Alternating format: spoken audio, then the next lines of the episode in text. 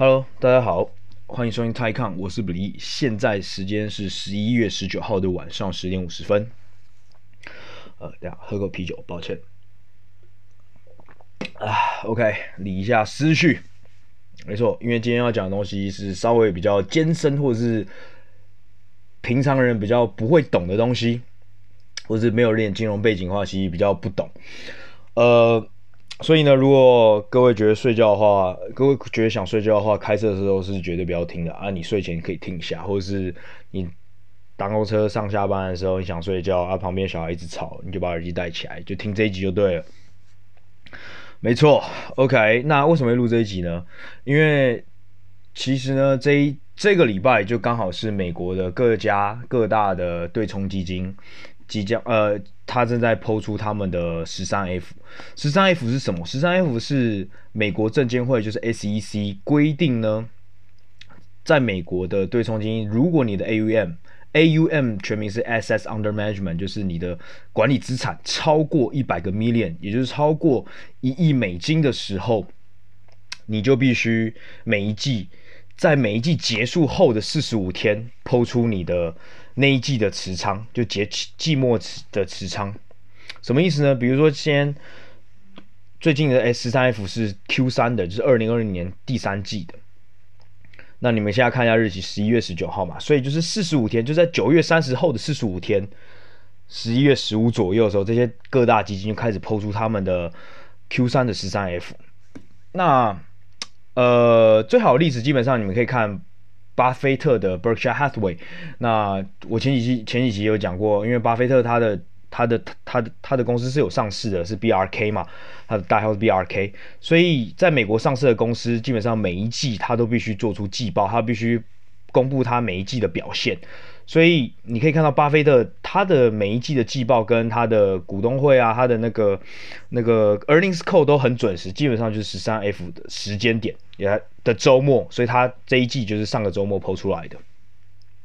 那基本上呢，呃，我我这个人，因为我还我我还是很菜，我在金融业其实就是反正就是个菜鸡，菜到不能菜。那所以我基本上每一季都还是会去看这些大神们他们。过去这一季都做了些什么？他们买进了什么？他们卖出了什么？然后背后的脉络是什么？当时市场发生了什么？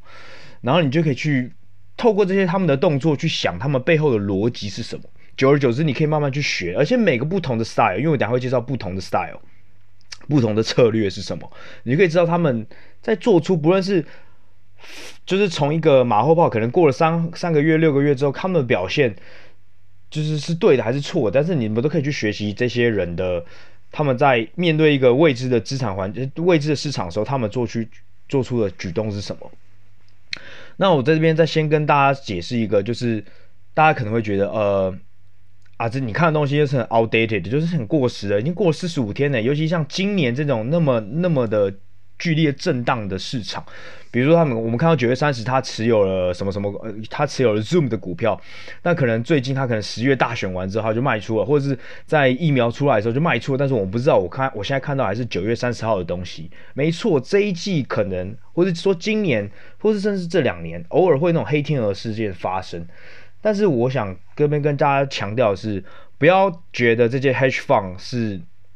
想割韭菜，不要觉得是像台湾或者是中国啊、韩国、日本一些那种，他们那种那种空主力攻主力啊，或者是那种比较恶劣的那种投信比较 local 的那种，像去就那种割韭菜，讲讲讲难听就是好像是他们 PO 这东西是要去割你韭菜。这样讲，我刚才已经讲了，呃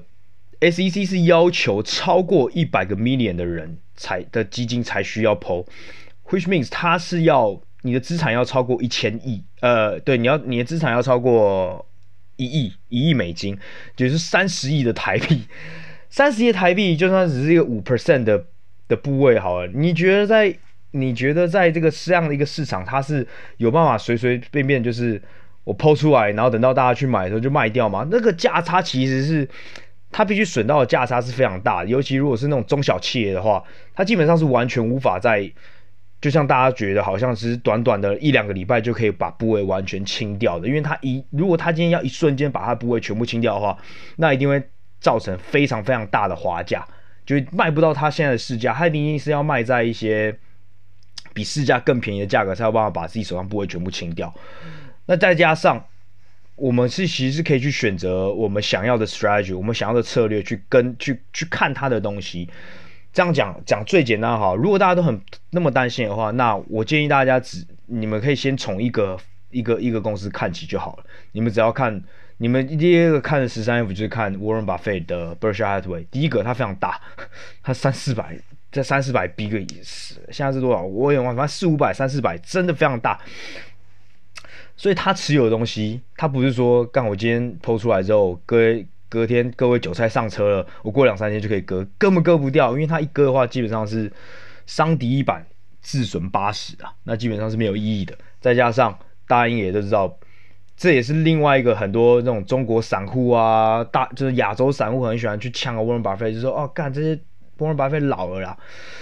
沃伦巴菲不适合现在市场，因为沃伦巴菲买进一家公司，基本上他想持有就是持有一两年以上了啦，更别说一些像可口可乐那种持有都要三万年的东西了。所以你跟着沃伦巴菲特，你如果相信沃伦巴菲特的 strategy，你相信他的策略，你跟着他买。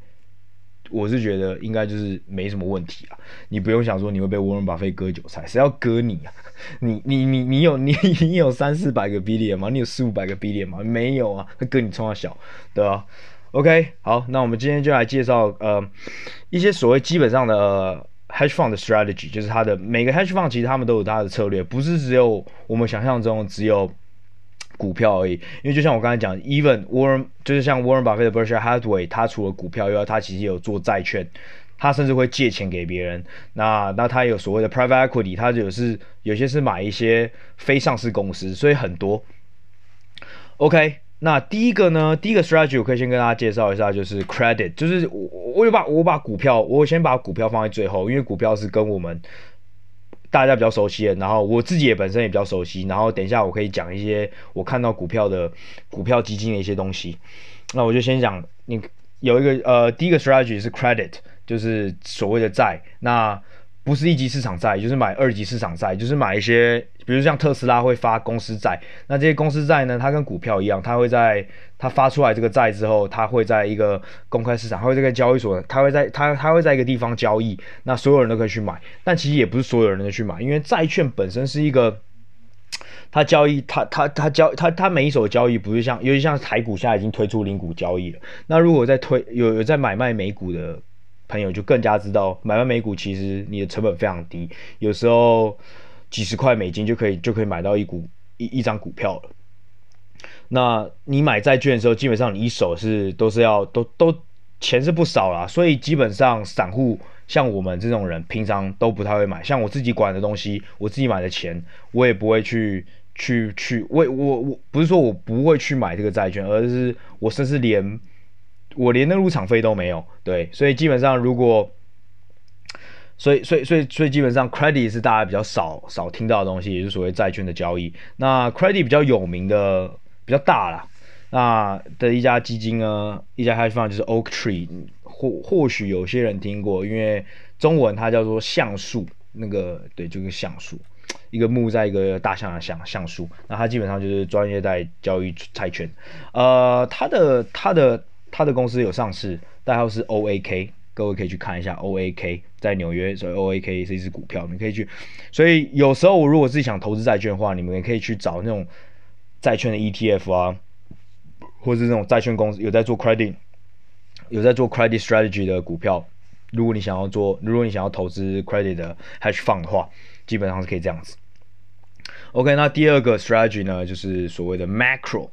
macro strategy，就是宏观经济。宏观经济是什么呢？基本上。他们在做的东西，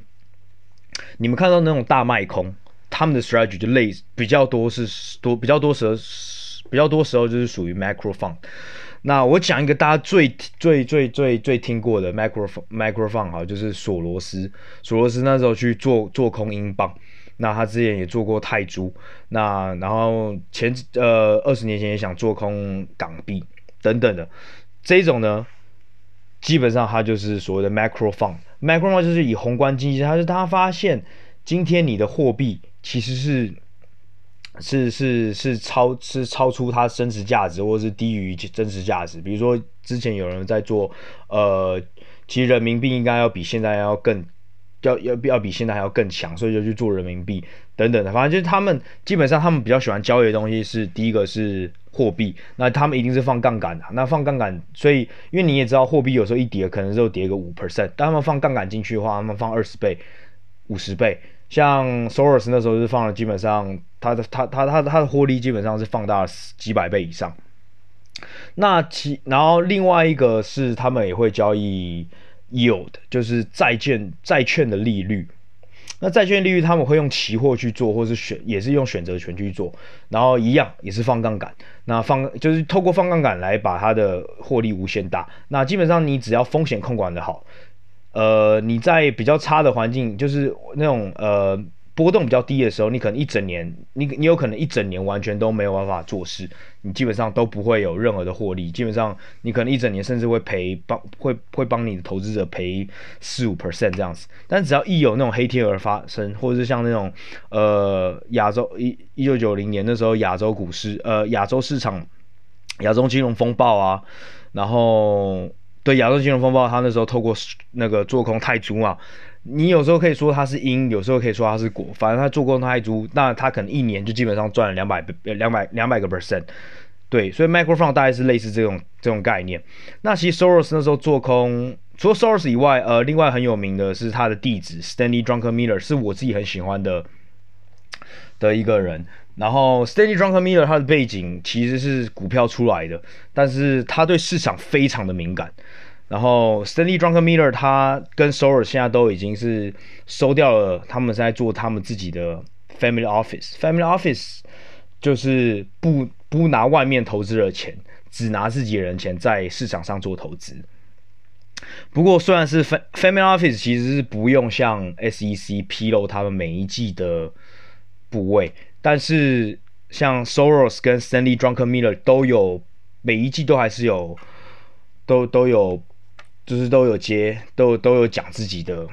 他还是很按照都每一季都有 po 出他的每一季买了什么。那我可以推荐大家去看 Stanley Druckenmiller 十三 F，你可以看他买，因为他是股票出身的，其实他买进股票，而且他的。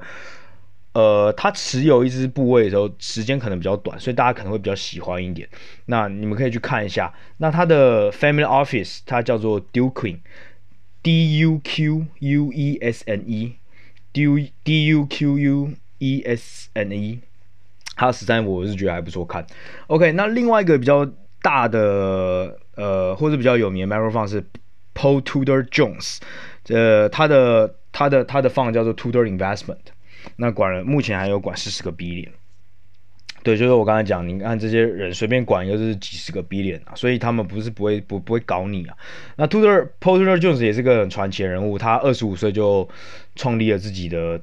创立了自己的 hedge fund，然后他最有名就是一九八七年的 Black Monday，就是黑色星期一美股不知道为什么突然闪崩的时候，他那时候做空。对，那你们看到基本上 Macro Fund 比较有名的，或者是比较。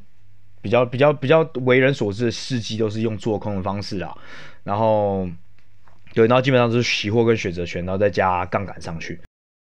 OK，然后再下一个呢，另外一个 strategy 就是 CTA，CTA 全名就是 Commodity Trading Advisor，那基本上就是交易期货的。那在台湾，大家可能觉得交易期货就只能交易交易指数期货，那尤其大家基本上大家都是交易台指期。那其实没有，因为在国外。你在新加坡，你在伦敦，你在芝加哥都有真正的期货交易所，有贵金属，有农产品，有肉类，有石油，有黄金，所有这些东西都是可以交易的。那这些东西，因为你平常交易的时候，不可能真的把一桶一桶石油这样子运来运去嘛？那都是用期货来做交易。不过大家要注意的就是，它跟台子期就是到期的时候，如果你没有在，如果比如说你交易你期货到期的时候，或者选择权交交易到期的时候。呃，假设你是你是有赚钱的，他就直接还钱给你。但是如果你今天在在这些真的，你如果交易实体的实体的实体期实体商品的期货，如果在到期的时候，然后你你的价格是比市场价还低的时候，他有时候是会直接就是强制行使。那到时候你就你要想，他真的会送一桶石油过来，所以。所以必须在，所以你们可以看到每次在到期的时候，呃，为什么石油每次在到期的时候，它石油价格会更加的剧烈？因为他们基本上那些 CTA 也在换仓啦，就比如说把三月的到期期货换成六月的期货这样子。OK，那这是 CTA，然后有时候 CTA 基本上跟 Macro 会有点相近，不过 CTA 就是你要想着它基本上是以交易呃期货商品为主，对，那可能就是更加的更加的，比如说 focus 在一些玉米、大麦什么的这种，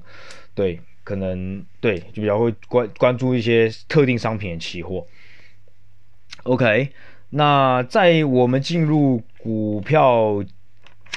股票、股票对冲基金之前，我再介绍两个两两个比较特别的。第一个叫做 Activist，Activist，呃，中文好像叫什么维权投资者，我觉得有点怪。嗯、你们直接打 A C T I V I S T，Activist，就是基本上 Activist。Activist 的 hedge fund，他们也是在做，他们也是买股票，但他们比较靠背的事情呢是，他们去买一家公司，然后基本上买到很大。就是比如说买到二十 percent 或者三十 percent，然后他们会直接拿到很多的董事席位，呃，一两个董事席位，然后会劝一些小股东去达到他们想要做的目的。就他们会去找那个 management team 吵架，他们基本上就是买进家公司，然后开始强奸那个 management team，一直说，哎、我要你做做什么，我要你，我要你派特别席，我要你裁员这样子。那比较有名的，应该说最有名的应该就是 Paul Singer 的 Elliott。那 Elliot E L L I O T T，大家可以去看一下，他的资产超过三十个 billion，你可以看他，反正就打 Elliot，然后你可以看他每一年都是找去找哪些公司吵架，然后去看一下那些被被干的公司之后股价大概是长什么样子。那另外一个呢，也很像黑道的，就是叫他名字叫 Car Icon，那他的 hedge fund 就叫 Icon Enterprises，呃，那个 Icon 是 A 呃呃 I C A H N。嗯呃，他们的公司有上市叫 IEP，他目前 Icon Enterprises 大部分时候，它的都是它后最大 position 基本上就是他们家的股票，扣是 IEP。然后另外一个是 Pershing Square，今年蛮有名的，就是 Bill Ackman，他长得蛮帅的，那他很喜欢去，他很喜欢在在那个在媒体上面讲话，他不算是，但是也算是，我不知道他算不算 activist，但我觉得他可更喜欢用，他不一定去干那家。呃，他不是说真的去干那个 management team，但是我觉得他讲话有时候对我给我的感觉，他更像他，他也很像 activist。那基本上其实他主要还是都是买股票啊。那你们可以去看下 Perin Square，他们今他今年去的，他今年去做了一些部位。他在三四月崩盘之前，他去了做了 CDS，就 CDS 基本上是一个 short 大盘的。的一个举动，那你们看看，如果你们有看大卖空的话，就可以知道，呃，Credit Default swap（CDS） 是干嘛的。那基本上就是个做空。那那时候赚了一波钱之后，他四月之后开始抄底，他买了 Hotel，他买了饭店，他买了 Hilton，就是希尔顿饭店的股票，然后他还买了一家叫 Loss，他是专门呃装修家里家里的一个公司，反正就是买这种很 consumer 的东西。然后，apparently 他今年就是这很不错啊，他在 CDS 做空又赚了一波，那买这种呃经济复苏的也赚了一波，所以你们可以去看一下十三 F，基本上不太动，所以跟着这种 Pershing Square，他每次那种上台讲话，然后之后你看到他有新的大动作的时候，就蛮值得注意去看一下的。那 Pershing Square 本身有上市，不过是 OTC，也就是说类似像我们台湾的上柜。所以那个股票可能就是比较难交易这样子。OK，那对，慢慢进入股票哦，有没有感觉到？那另外一个再跳一个，先插一个比较比较大的，呃，基本上呢，现在我必须说，大部分、大部分、大部分比较大、比较有名的 hedge fund 呢，都是比较 multi strategy，就是新这个 strategy 就是 multi strategy。那 multi strategy 中文就是什么？就是多种投资策略，那你们可以看一下，呃，我就讲几个全世界最大的 hedge fund 最大投资基金，大家应该比较知道的话，应该就知道它就叫 Bridgewater，中文就是桥水，就是那个那个桥，就是那随便一个什么大桥的桥，然后水就是喷水的水，Bridgewater，那那当然那个他的创办人 Ray Dalio 雷达利欧也很有名，因为他有他有一本书嘛。Principle 原则，很多人都有看过了。然后，不过大家说他现在也落伍了。Anyways，不重要。呃，他自己本身是 CTA 出身的，他以前是做他是做 commodity 出来 CTA。那他基基本上呢，他现在 strategy 就是比也是 macro 为主，但是很 multi strategy 啊，他就是股票啊，然后 relative relative value relative value 就是有点像是在做价差交易的。那有些有另外一个交易，有另外一个 strategy 也是所谓只做价差交易的。然后。对，他基本上所基本上什么东西都做，因为呢，他管了一百四十个 B，一百四十个 B 啊，就是一千四百亿美金啊，哥。OK，那另外三家大家比较是大家会拿来讲的，就是 Citadel，C I T A D E L，Millennium，M I L E N I U M，然后 Renaissance 复兴，Renaissance 是文艺复兴的那个 Renaissance，R E N A I S S A N C E。那基本上这些这三个放，它一开始可能，比如说有些是从矿起家的哦，quantitative，目前也有很多 hedge fund 只做 quantitative，quantitative 就叫什么？就是量量化金量量量量量化交易，就它只用 model，它扣把人为的控制控制到最低最低最低，那只用量化交易去做交易，那它也可以交易世界上就是金融市场上所有的所有的金融产品，那基本上就只相信机器。OK，那它是又矿，有可能是矿出来的，那可能刚刚我说的 relative fundamental 的这种价差交易出来的，然后 arbitrage 就是所谓另外一种价差交易，然后或是也是从 equity 出来的，就是股票出来的，但他们现在已经发展，因为基本上这三家放都是超过三十 B 三三十个 B 点那我刚才说那文艺复兴有八十个 B 点所以基本上他们现在都发展成 multi strategy，所以基本上你可以看到，呃，这些。hedge fund 成长到一定的大的程度的时候，基本上都没有朝向呃 multi strategy，就是多策略去走。那我尤其像我刚才讲的所谓 activist，他基本上他现在也是在做类似 multi strategy 的事情，不过还是以 activist 为主。所以你可以看到比较大的放他们可能会有一个主要的呃为根本的交易，比如说像呃 Renaissance、Citadel，他们就可能是用矿出去做基础，那大家在矿的 base 上面去发展出。他们所有交易都可以做，他们所有 strategy 都可以适用。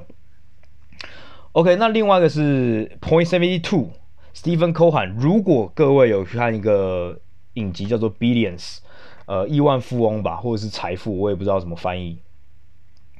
呃，他也是个 multi strategy，那反正他很有趣啊。他以前他以前也是 multi strategy 出来的 SAC，但是他你们看那个 Billion 就会讲，他基本上就是有有内线交易啊，然后被抓，差点被抓去关，结果他自己没事，他让下面三个人，但是他让现在下面三个 manager 被抓去关，帮他当代罪羔羊，然后他现在转成 family office。Again，我再强调一次，family office 就是不拿自己外面的钱哦。那不拿外面的钱，就是不拿外面投资人的钱，只拿自己的钱。但你们知道吗？Point Seventy Two 现在有十七个 billion，也就是说他妈的他自己有十七个 billion，所以非常的扯。你就知道他以前他妈透过内线交易赚多少钱了。不过他基本上就是一个 fucking cowboy，他超级会赚钱，他这个鲨鱼超屌，所有人都想要再进去他的 Point Seventy Two 的放。不过他现在也遇到一些呃，就是困难啊，就是他一直急需证明说他现在还是很会赚钱，而不是说他呃，就是大家有些人开始在质疑他之前的绩效为什么那么好的原因，是因为真的有靠内线交易，那他现在就有一些压力啊，那所以我们也不知道他之前是不是真的靠内线交易赚赚出来的钱啊。OK OK，那终于呢，我们可以进到最后最后的 strategy 了，就是 equity long short。或是 long short equity fund，long short equity fund 就是你可以你做股票，但是你可以多，你可以空。那我们先讲一些 value 吧。那其实我刚才讲 Pershing Square 它也稍微 value 一点，就是那个 Bill Ackman 他的他买的股票通常会 value 一点。那有一家比较有名的是 Greenlight，Greenlight Capital。不过呢，他自从之前 Home Run 之后，他这你们你们也知道，这十几年来就是。就是科技股嘛，或就是成长股的世界，基本上它一路萎缩啊，它现在只剩两个 B 点而已。OK，那科技股呢？科技股我就推荐啦。那我基本上十三 F 都看谁呢？呃，大家应该呃，我推荐这个名字呢叫做 Tiger Fund，Julian Robertson。你们就打 Tiger Fund，然后打 Julian Robertson，Julian J U L I A N，Robertson R O B E R T S O N。他是一家一九八零年创的放，然后两千年收掉，因为他在打抗 crisis，就是那科技泡沫前爆开了。没错，所以这是最老最老的 Tiger。那他那时候二十年的绩效是非常非常的可怕的。然后大家那你们就说，呃，干大山人家已经现在已经爆掉了，他其实没有爆掉了，他现在还是有还是蛮多钱，他现在还是有六七个 billion 吧，还是可是没那么多，三四三四个 billion，反正就是也是有几十亿美金，然后也是 family office 自己在做自己的事情。你说那干他爆掉，你看看他什么？呃，但他下面养出了一批，你们就可以上网查 Tiger Cub，Tiger Cub，C U 那个 Cub 就是 c u b c u b 就是小老虎，就是幼臭的意思，就是小老虎。那这第一代的 Tiger Cub 非常的强，呃，我讲几只，第一只叫 Tiger Global，那基本上是继承它的 Tiger Global，现在有三十个 billion。第二只 Viking Global，呃，V I K I N G Global，Viking 就是那个维京人，它也有三十个币链。然后 Coatue C O A T U E，它是一家，它是一个法国人开的，呃。它有二十几个币链然后两个有两个十币链的，一家是 Long Pine，L O N E，然后一个然后空格 P I N E，它有十，然后另外一家 D One 就 D 就是 A B C D 的 D，然后 D 跟数字一，然后一个 Mavericks，Maverick 就是小牛的那 Maverick，对，基本上你们可以看一下这些人的每一季的十三 F，那他们基本上就是买一些科技股了。然后我相信也是比较合大家的胃口啊。那如果大家喜欢 value 的话，就像我刚才讲，你们可以去看 Greenlight。那它还有其他，你们就打 Greenlight，基本上你你现在 wiki 也蛮好的。你打你打 Greenlight，它就会跳出一些相关的 value value fund。然后另外一个，你们也可以看所谓的 Insider Insider Monkey。呃，Insider Monkey 它是一家，呃，它就是一个网站，然后然后它可以查很多 hedge fund 个的东西，不过他然后你基本上你你登记你可以免费登记啦，但你输入你的 mail 之后，他很喜欢，他就传一个很多广告，然后会把你塞爆，就很靠背那一种。不过反正就也不错啊，然后你可以随时跟，就是基本上那些 hedge fund 发发了什么文，讲了什么屁话，那基本上他都会发到你 email 跟你讲，那你就可以去追踪，你可以你追踪一家 value fund，他他就会开始帮你找其他那个其他 value fund，那你追加一家 growth fund，他也会帮你找其他 growth fund。没错，大概是这样子。OK，那最后最后，呃，现在已经他妈有点晚了。OK，那我就讲一下，我在看这些 Tiger Tiger Cub 他们买东西的时候，我就会发现一件事情。你看，为什么 LeBron 喜欢抱团？为什么现在 NBA 喜欢组团球星抱在一起？那基本上你在看这些 Tiger Cub 买的时候，他们买的东西基本上都会买很像。尤其像两年前那时候，干大家就会发现，他们每一个人前五大、前十大持有什么，他妈都离不开。比如说 Amazon、Google、Facebook，就换汤不换药，就是那种两三季换一换、换一换。那基本上，所以呢，我自己会做的方法很简单，我这有时候想看到这家公司到底有没有重量，我就把我刚才说的那个 Tiger Cup 全部叫出来。然后做个 spreadsheet，就是用 Excel 做很简单，你就把它前十大叫出来，然后看哪个重叠最多，然后最靠前的，你可以自己做一个分数表，你就知道哦，fuck 这家公，比如说 Netflix 最多，或者是比如说哦 Google 可能重叠最多，然后都是在前五大部位，你就知道 OK，there's something in Google，然后你就你你就懂了，你就应该知道懂了。那如果当大家都在卖出类似产业的东西，比如说这家卖 PayPal，另外一家卖掉了 Square。然后谁谁谁卖也是卖掉 FinTech，就知道哦，大家可能都不太好 FinTech，或比如说 c o t o 卖掉了，呃，卖掉他的那个 Twitter，那呃 Tiger Global 卖掉了他的 Facebook，那人家就说 OK，那这个可能下一季 Advertisement 就会做差一点，那我们大概是不是稍微可以做调整？对，所以我觉得看这些十三 F 的时候，其实我是觉得还是有一些 insight 是可以去吸收的，所以。就像我讲，你也去，你也可以去把一些 value 的人拿出来比较，比如说看有没有，比如说饭店有没有重复。那假设饭店他们重复啊，他们买哪家饭店买最多？那比如说航空，比如说巴菲特之前有买航买航空，那你可以看一下哦，那一些 hedge fund 在买航空的时候是呃 American Airline 买最多啊，还是西南航空买最多啊，还是哪一家航空买最多？你就可以去看一下，就可以去稍微追踪一下。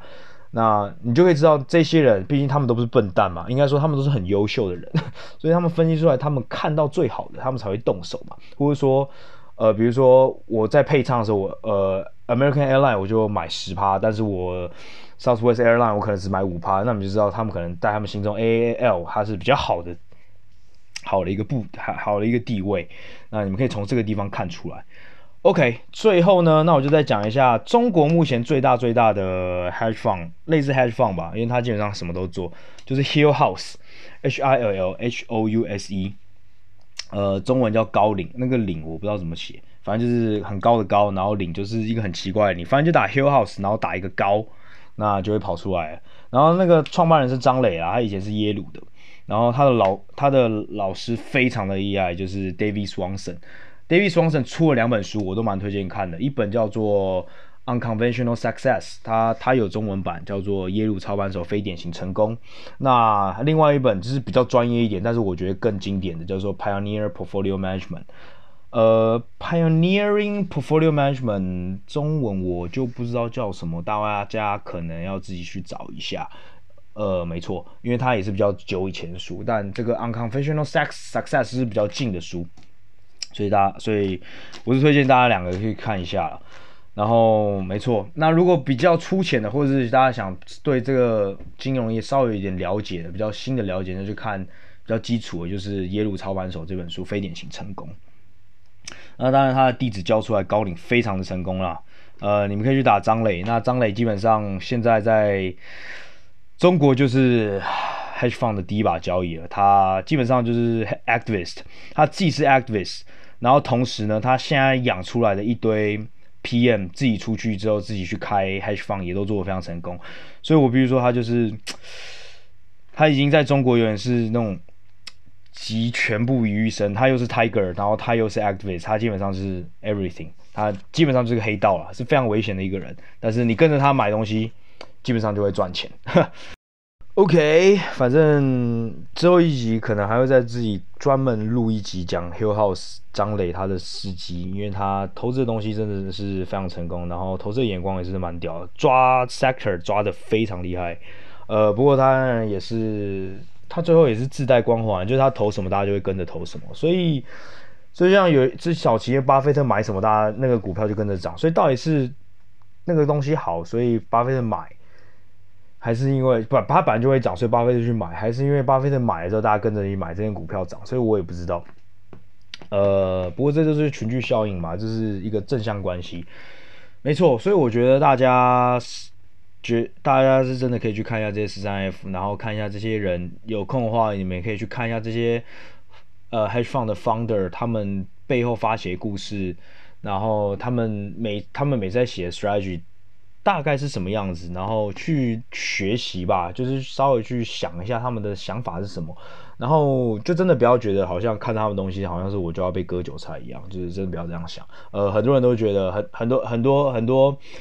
呃，大陆股票，我因为我我自己我我自己看大陆股票的时候，我很喜欢看它那种东东方啊，或者是富途啊这种 app，然后去看那哇，看那那个那个留言真的很好笑，他们都很喜欢呛，就是呛的很好笑，然后都会呛那种张磊啊，他妈就是在割韭菜，我就觉得蛮好笑的，就是发现这些散户啊，这种这种散户的卖菜还是非常非常的粗浅，然后非常的不成熟。那我相信在不论是不论是在台湾还是中国啊，我觉得相信美国前阵子 Robinhood 很有名的时候也，也很多这样的散户，所以我觉得不要不要不要用那种韭菜或者那种散户的思想去想想这种东西啊。然后这些人基本上就是很成功啊，他他不会去割你这种这种这这那么芝麻绿豆小咖的东西。OK，今天讲的有点超时，所以呢，就今天超时就讲到这里吧。然后希望下一集可以录短一点，然后做个补偿。OK，今天就就这样吧，拜拜，晚安，谢谢。